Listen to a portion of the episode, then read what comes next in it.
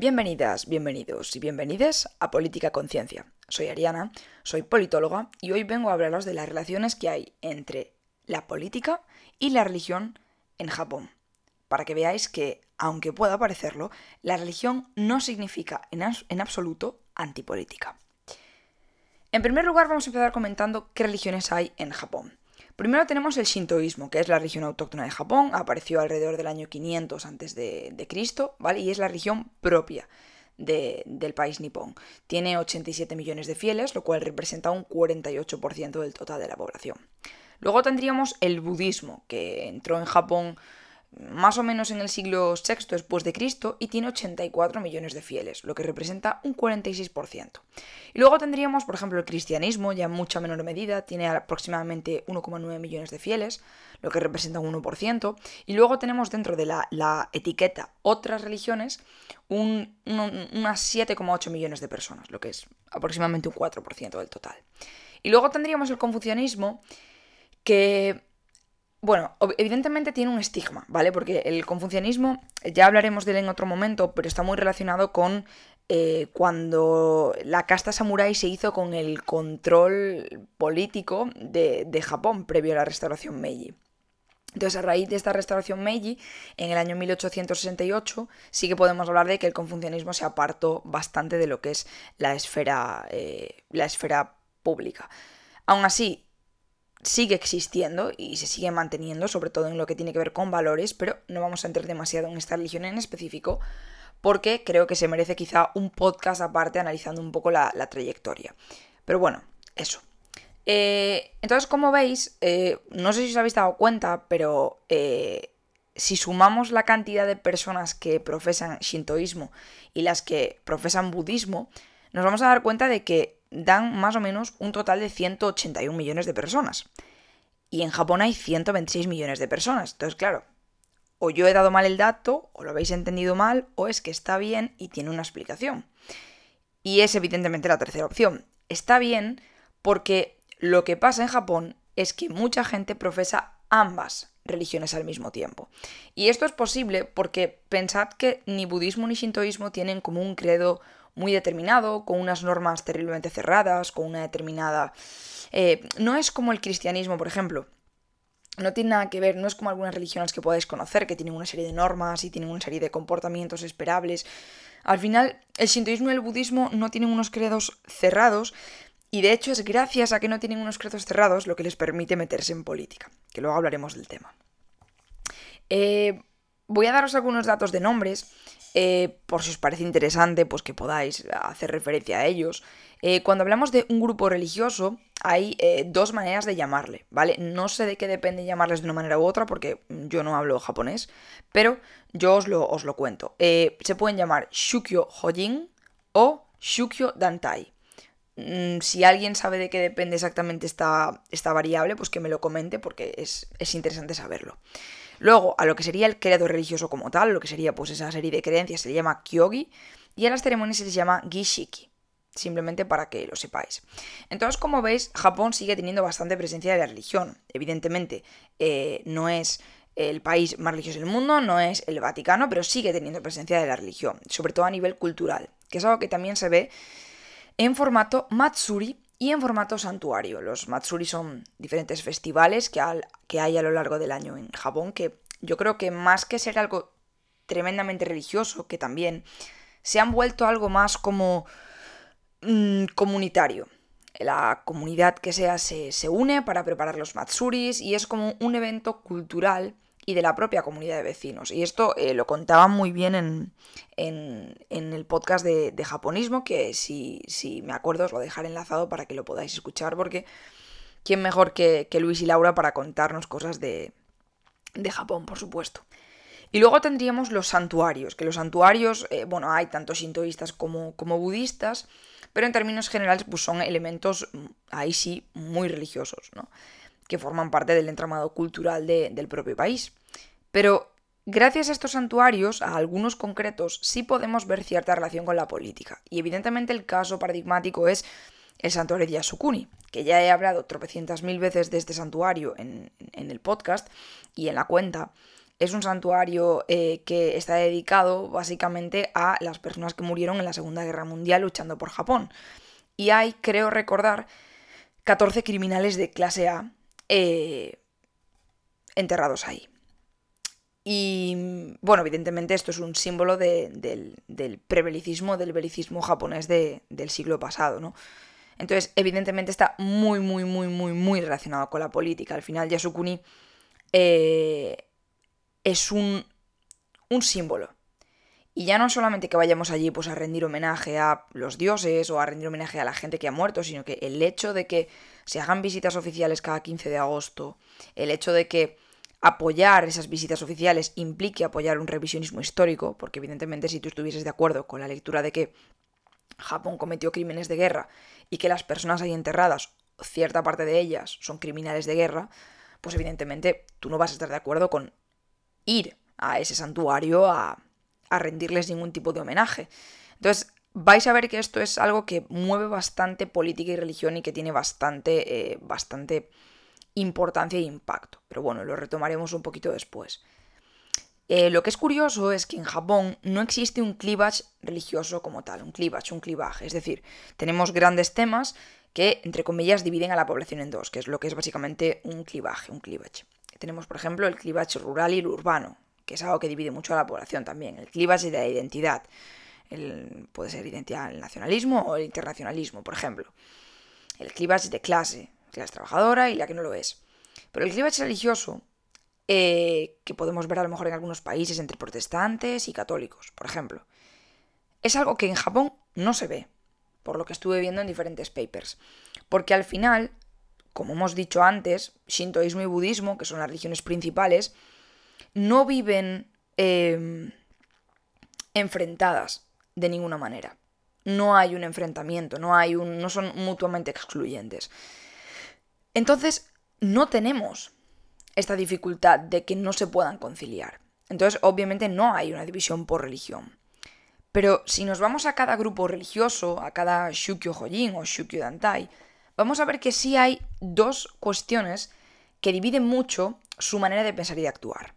La primera es la postura en cuanto a la historia japonesa bélica del siglo pasado, y sobre todo en cuanto a las visitas al santuario de Yasukuni, y la otra es la postura que tienen con relación al grupo Sokagakai barra Komeito. Sokagakai es la parte religiosa, Komeito es la, rama política de esta rama religiosa, que luego lo, lo explicaremos.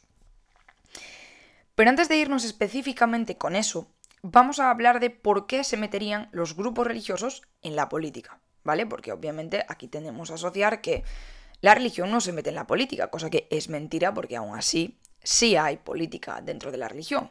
Pero vamos a pensar, ¿por qué se meten en política? Bueno, primero, y desde, si lo miramos desde, desde, la perspectiva política, de los grupos políticos, de, las candidaturas, lo que vemos es que eh, el voto religioso, los grupos religiosos, suponen una fuente enorme de voto organizado o de Shushiki Hio. Creo que lo he dicho bien, espero. Entonces, esto es muy útil si tú como partido, tú como candidato, tienes un voto que sabes que va a ir, entre comillas, en bloque. Sabes que si tú tienes la simpatía de grupos budistas de tu barrio, ese, ese electorado budista es muy probable que te vote en bloque. Entonces, eso es un voto muy interesante porque no tienes que hacer un micro-targeting, no te tienes que parar en cada, en cada calle concreta a ver quién te va a votar y quién no. No, simplemente tú dices, vale, sé que el grupo budista X me va a votar porque yo tengo relaciones políticas con ellos. Entonces, esto desde la parte de la política. Pero desde la parte de los propios grupos políticos es interesante por varias razones. Primero, porque les permite tener influencia en el policy making, en el cómo se hace la política, en las medidas, en las medidas políticas que se van a tomar concretas, en la legislación.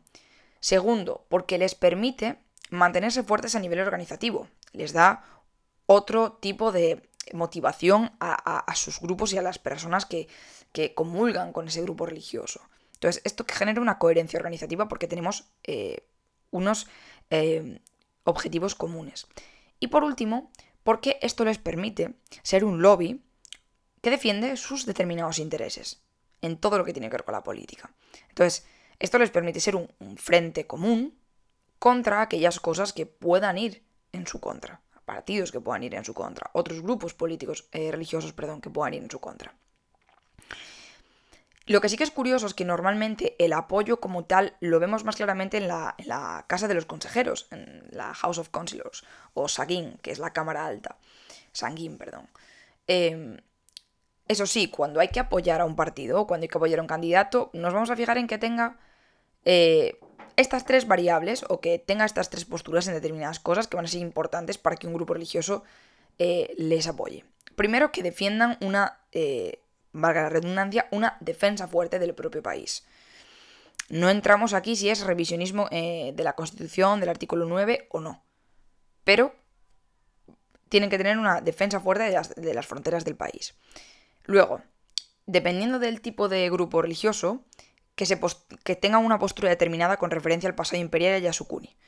Probablemente, si nos fijamos en grupos pues shintoístas, estén más a favor del revisionismo imperialista, del revisionismo histórico y de ir al santuario Yasukuni. En cambio, probablemente un grupo budista pues, no esté tan a favor. Y luego hay algunos eh, grupos religiosos que no quieren que los extranjeros voten en las elecciones. Entonces, esto también es una variable importante a tener en cuenta para apoyar a los distintos partidos.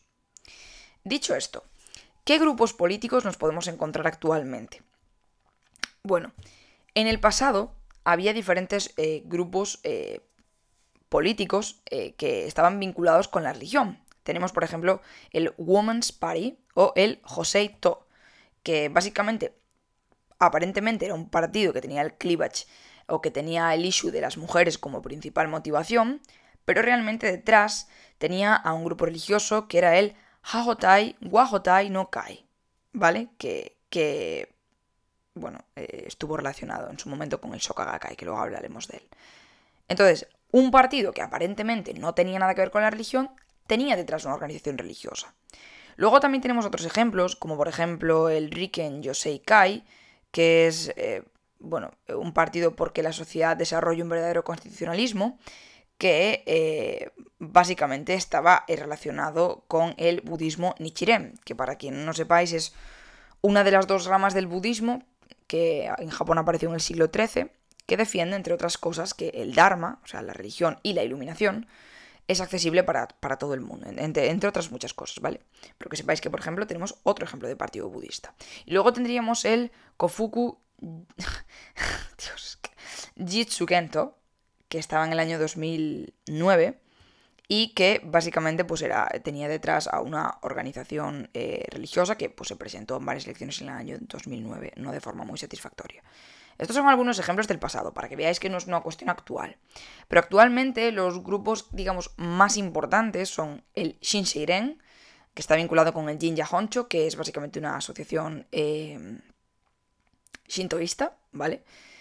que tiene su relevancia política, pero sobre todo el partido que más destaca es el Komeito que es un partido que es, como dije antes, el brazo político del Shokagakai. Que el Shokagakai es una organización eh, shintoísta del budismo Nichiren, que os lo acabo de explicar lo que es, y que eh, significa literalmente la sociedad que crea valor, ¿vale? Y supuestamente se definen como eh, socialismo humanitario, pero realmente esto es muy relativo. Pensad que al final son un grupo que es un grupo político bisagra, que lo que hace es ser aliado del Partido Liberal Democrático para facilitarle la gobernabilidad, que tiene unos buenos números, porque tiene unos buenos números, pero que realmente no los enmarquéis en una ideología supermarcada porque eso va a ser muy voluble. Y va a depender sobre todo de que sus intereses religiosos y políticos estén respaldados. A partir de ahí me junto con quien quiera. Porque obviamente si tú te consideras socialista humanitario, pero te juntas con el Partido Liberal Democrático, que es la cosa más contraria al socialismo que hay, pues evidentemente ya creo que podéis entender un poco por dónde van, por dónde van los tiros, ¿no? Luego, a partir del año 98, se llama el, New Cometo, el nuevo Cometo, ¿vale? Entonces, bueno, eh, una cosa que también es interesante es ver que a pesar de que hay un mínimo de entendimiento entre budistas y sintoístas, sí que es cierto que hay cierta tensión con algunos temas, porque a los budistas les molesta que el Shinto tenga tanta relevancia política y tenga tanta importancia. Y de hecho, los budistas tienden a ser mucho más favorables a la constitución eh, del, año 47, a la constitución del artículo 9, y los sintoístas tienden a ser más revisionistas. Así que bueno, como veis, y, al final para lo que yo hacía este, este podcast, que eh, va a ser corto, pero también porque esto lo he sacado de la información que estoy escribiendo para un artículo que probablemente cuando lo escuchéis ya haya salido. la idea es que veáis que por mucho que creamos que la política es algo de la esfera privada, o que estamos en una sociedad que está terriblemente secularizada y que ya mm, no eh, le da tanta importancia a la política, la política sigue siendo importante, o sea, la religión sigue siendo importante. Porque pensad que la religión apela mucho a la emoción, apela mucho a la fe, al commitment, al engagement, y eso mueve mucho a la gente. Y hay algunos países en los cuales, sobre todo a, través de la religión evangélica, son capaces de movilizar el voto hacia ciertos candidatos y hacia ciertos partidos políticos. En este caso, por ejemplo, en el caso del, del credo evangélico, en, Brasil movilizó muchísimo el voto hacia Bolsonaro, por ejemplo. entonces, la religión no es eh, algo inoloro y inodoro y, que no tiene ningún tipo de... No, o sea, la religión sí que tiene una tendencia ideológica. Y dependiendo de la religión de la que estemos hablando, se va a notar más o menos. Y Japón es un muy buen ejemplo, porque vemos como literalmente hay grupos políticos que emanan directamente de grupos religiosos. Aquí es un poco más difícil verlo. Porque en España, por ejemplo, te puedes encontrar con que sí, Vox es un partido súper católico, que está a favor de la iglesia, pero no es un brazo como tal de la iglesia. La iglesia no ha dicho voy a crear Vox. No, Vox se ha creado solo y se ha ligado a la ideología de la iglesia. Pero aquí sí se ve eso. Y sí se ve que influye. E influye en el sentido de que al final son un refuerzo desde la fe a determinadas ideas que otros partidos que no son religiosos ya tienen. Por ejemplo, el Partido Liberal Democrático tiene una parte de su, de su grupo político que es muy revisionista con la historia y que se niegan a aceptar que Japón la lió que flipas en la Segunda Guerra Mundial y, y, bueno, lo que sería todo el siglo XX. Se niegan a aceptarlo, entonces tienen ahí atrás al Komeito que dice, bueno, pues tienen razón. ¿Por qué nos vamos a disculpar? Estábamos defendiendo nuestro país. Esto es todo cuestión de perspectiva. Pero como veis, hay intereses, tanto por parte de la política como por parte de la religión, para que esto pase. Pero bueno, nada. Eh, bueno, como sabéis, este, este mes, me lo, lo que queda de mes me lo voy a tomar de, vacaciones, así que probablemente no saque ningún podcast más en lo que queda de, agosto, con lo cual os quedáis eh, con el contenido que, que ya he tenido. Sabéis que, bueno, este podcast teóricamente saldrá el día 14 o el día 21, no lo tengo claro, pero bueno, yo a partir del día 13 eh, de agosto voy a estar desconectada de la, divulgación. Y mm, nada, eh, simplemente compartid todo lo que podáis. Eh, y lo que, lo que voy a decir en un vídeo que saldrá también en la cuenta, que al final también es responsabilidad tanto vuestra como mía generar una comunidad en las redes sociales que si verdaderamente queremos luchar, luchar contra las fake news y queremos luchar contra toda la mierda que hay a nivel de desinformación, pues que es importante que también compartamos información que sepamos que está contrastada. Y, sobre todo que valoremos el trabajo de la divulgación, ya no solo el mío, sino el, general, porque yo para hacer un, podcast de 20 minutos, para hacer un, vídeo de 5 minutos, tengo que estar horas y horas y horas y horas investigando, contrastando y, estando segura de que la información que voy a dar es fidedigna. No puedo hacer como hace el influencer de turno, que se pone delante del teléfono, te suelta su, su verborrea y lo que, lo que ella o él o ella crean que te tienen que soltar y, ya está. No es tan sencillo. Con lo cual, valoren a sus divulgadoras científicas, por favor, y a sus pequeños creadores de contenido. Así que bueno, muchísimas gracias por, por escucharme, por apoyarme, espero que os guste mucho. Y nada más, soy Ariana, soy politóloga y esto es Política Conciencia.